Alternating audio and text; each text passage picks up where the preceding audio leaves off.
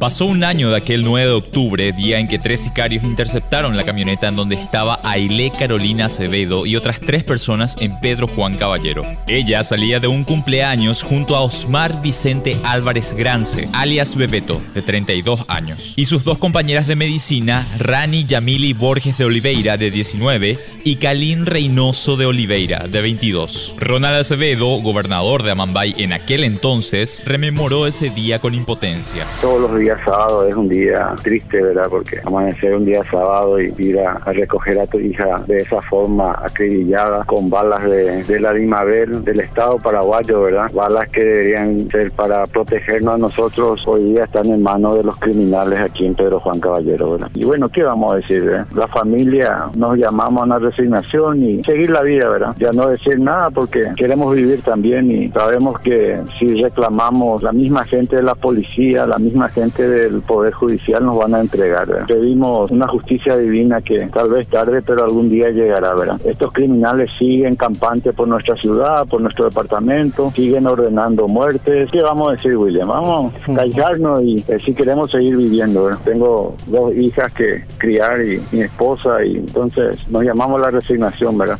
Hubo más de 100 disparos perpetrados con dos AK-47 calibre 7.62 y un fusil AR-15 calibre 5.56. Las balas tenían la inscripción de la institución militar encargada de controlar y reglamentar la tenencia, fabricación, distribución y comercialización de las armas de fuego en Paraguay. A ellos no le importa quién es bandido y quién no, ¿verdad? Con tal que le apoye a ellos y ganen elecciones y sigan en el poder, ¿verdad? ¿Qué puede esperar de un gobierno que se manifiesta de esa forma? Un candidato de la línea política del presidente de la República que se manifieste de esa forma, ¿verdad? Que en el 2023 vamos a cambiar las cosas, siendo que están en función de gobierno. El presidente llegó a conversar con, con usted. Al ocurrir el atentado, él me llamó, ¿verdad? unas cuantas, unas palabras y después yo le dije que tenía que hacer algo por Pedro Juan. Y me ¿qué querés que haga? Me dijo, y, bueno, si vos no sabes qué hacer, ¿para qué hablar contigo entonces si sos presidente de la República? Tiene, eh, eh, es, sin rumbo, ¿verdad? No, no tiene una política de Estado en serio. Está atado de pie y mano, ¿verdad? Cuando tenés compromiso con el crimen organizado, es puro bla, bla, bla su discurso. Es crimen organizado no es así, podés leer todo lo que está, eh, el combate de Brasil contra el crimen organizado en Colombia, con todos los problemas que tienen, eso es combate, ¿verdad? No aquí discursos de, acá no hacen nada, ¿verdad? Es que no tienen la capacidad, ¿verdad? La policía eh, no tiene capacidad para, para esto, ¿verdad? No tiene tecnología, no tiene, ni comisaría no tiene, ¿verdad? Para decir cómo querés, ni, ni patrullera no tiene, ¿qué poder esperar de una policía, ¿verdad? Acá, acá no hay nada que hacer en nuestro país, ¿verdad?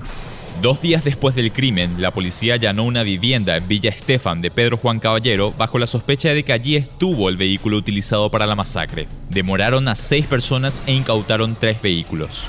El 18 de octubre fue encontrado muerto en un camino vecinal Derlis Sánchez Ayala, de 33 años quien supuestamente perpetró el hecho. Meses después, el 18 de febrero, Diego Alexis Vázquez Martínez, alias Burroí, fue detenido por agentes de la Senat en su vivienda ubicada en el barrio Jardín Aurora de Pedro Juan Caballero. En aquella ocasión, el hoy difunto fiscal Marcelo Pecci expresó que Burroí tuvo una directa participación en el cuádruple crimen. El 30 de marzo cayó un estilista que aparece en el cruce de llamadas con Bebeto. Este le insistió para que asista a la fiesta previa al asesinato, según intervinientes. Sin embargo, solo hay hay tres detenidos en la causa que continúan la fase de investigación. Ni siquiera se llegó a la acusación, lamentó Ronald Acevedo. Y según las investigaciones por el circuito cerrado, sí, ¿verdad? Que estuvieron en la zona, se encontraron prendas de vestir similares, ¿verdad? O sea que hay pruebas ahí, ¿verdad? Pero hasta ahí, ¿verdad? Pero la otra parte siguen campante por aquí, ¿verdad? Cada cierto tiempo eh, cancelan la audiencia, las chicanerías judiciales y así va, ¿verdad? Eh,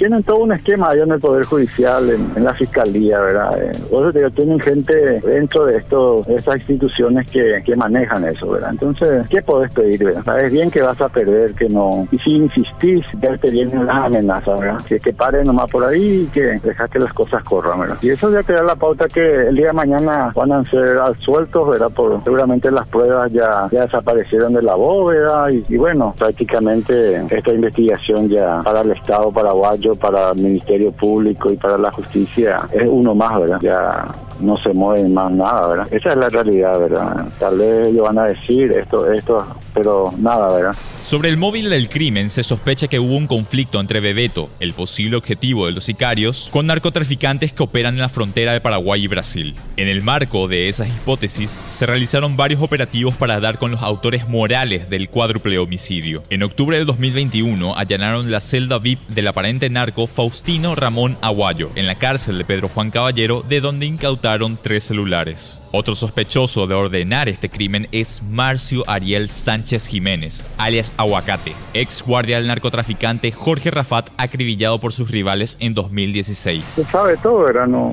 no, no, queremos decir porque corremos riesgo, ¿verdad? No, no hay garantía en nuestro país. Está todo podrido la policía, el Poder Judicial y, como te digo, ellos mismos te van a entregar. ¿verdad? Por eso ya ni a la fiscalía no me quiero ir, ni a la policía no le quiero decir, estos tipos están allá o... Nosotros sabemos, tenemos información que los tipos están por acá, que están allá, que están ahora mismo están en tal parte y anda un poco decirle a la policía eso. En la hora te van a entregar. ¿eh? Ronald Acevedo cree que este caso y el del asesinato de su hermano, el intendente de Pedro Juan, José Carlos Acevedo, terminarán en el Oparey. ¿Y el caso de su hermano? ¿Cómo está la investigación? Oparey también. No hay nada. Siguen campante la, los que le mataron a mi hermano, tanto Morales y factores morales como materiales. ¿eh? ¿Y ustedes saben quiénes son esas personas? Claro que sabemos. ¿Y saben por qué le mataron también? Y por su denuncia constante. Contra ellos. Esto está todo podrido, no. Acá no va a haber justicia para nadie, ni para mi hija, ni para mi hermano, ni para ningún ciudadano paraguayo. Todos nos sentimos huérfanos del Estado paraguayo, ¿verdad? Este Estado ya no da más, ¿verdad? Solamente para el gobierno todo este país es maravilla. Pero nosotros los que estamos en el interior sufrimos en carne propia todo esto y a diario crímenes aquí en nuestra ciudad y nuestro departamento.